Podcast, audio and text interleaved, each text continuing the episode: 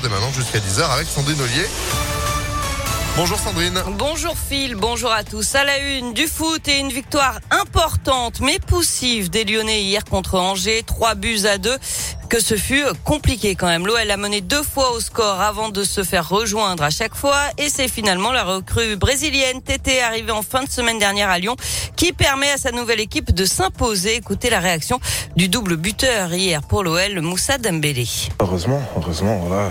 Ce qui importe le plus, c'est la victoire et les trois points. C'est ce qui, c'est ce qui nous tient dans, dans la course à, à, à l'Europe et il faudra essayer d'y remédier sur cette dernière course, cette dernière course de la saison. Mais euh, ce qui importe, c'est les trois points. C'est à nous de rester concentrés et en bloc tout le, tout le long du match et ne pas avoir des moments de, de flottement comme on a pu l'avoir en fin de première mi-temps et en début de deuxième mi-temps. Et euh, non, je pense que c'est un problème de, de concentration. Il faut rester plus concentré et, et tout donner jusqu'à jusqu'au coup de sifflet de l'arbitre. Et, euh, et ouais, c'est ce qui importe le plus simplement. Et de son côté, le PSG a écrasé Lorient 5 buts à 1. Saint-Etienne a été battu par Marseille 4 à 2. Défaite aussi de Clermont-Ferrand face à Nantes. Au classement, le PSG est toujours largement en tête du classement devant Marseille et Rennes. Lyon est 9e, Saint-Etienne 18e et barragiste. Prochain match pour l'OL, ce sera jeudi soir, quart de finale aller de Ligue Europa sur le terrain des Anglais de West Ham.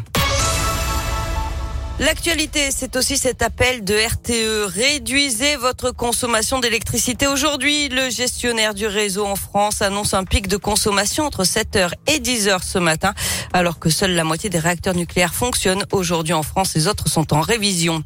Verdict attendu dans la soirée dans le procès du meurtre d'une postière devant la cour d'assises de l'Ain. Un homme de 32 ans est jugé depuis lundi dernier pour la mort tragique de Catherine Burgot, une postière de 41 ans, tuée de 28 coups de couteau en 2008 dans son agence postale de Montréal-Lacluse.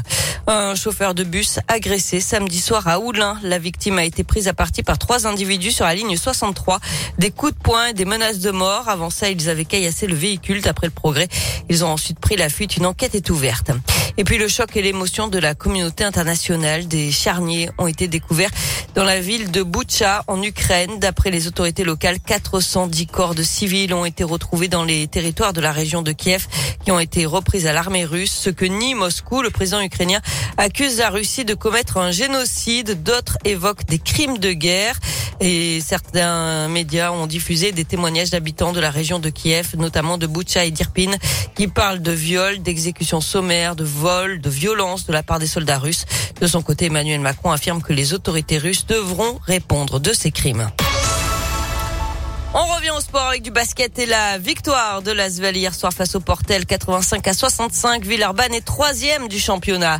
Enfin en rugby, très mauvaise opération du Loup. Les Lyonnais se sont inclinés lourdement face à Toulon 43 à 10. Ils tombent à la septième place du top 14. Eh bah ouais, ouais, bah oui, c'est comme ça. Merci beaucoup Sandrine. L'actu continue sur impactfm.fr. Vous êtes de retour à 7h. À tout à l'heure. Allez, à tout à l'heure, 6h34. Météo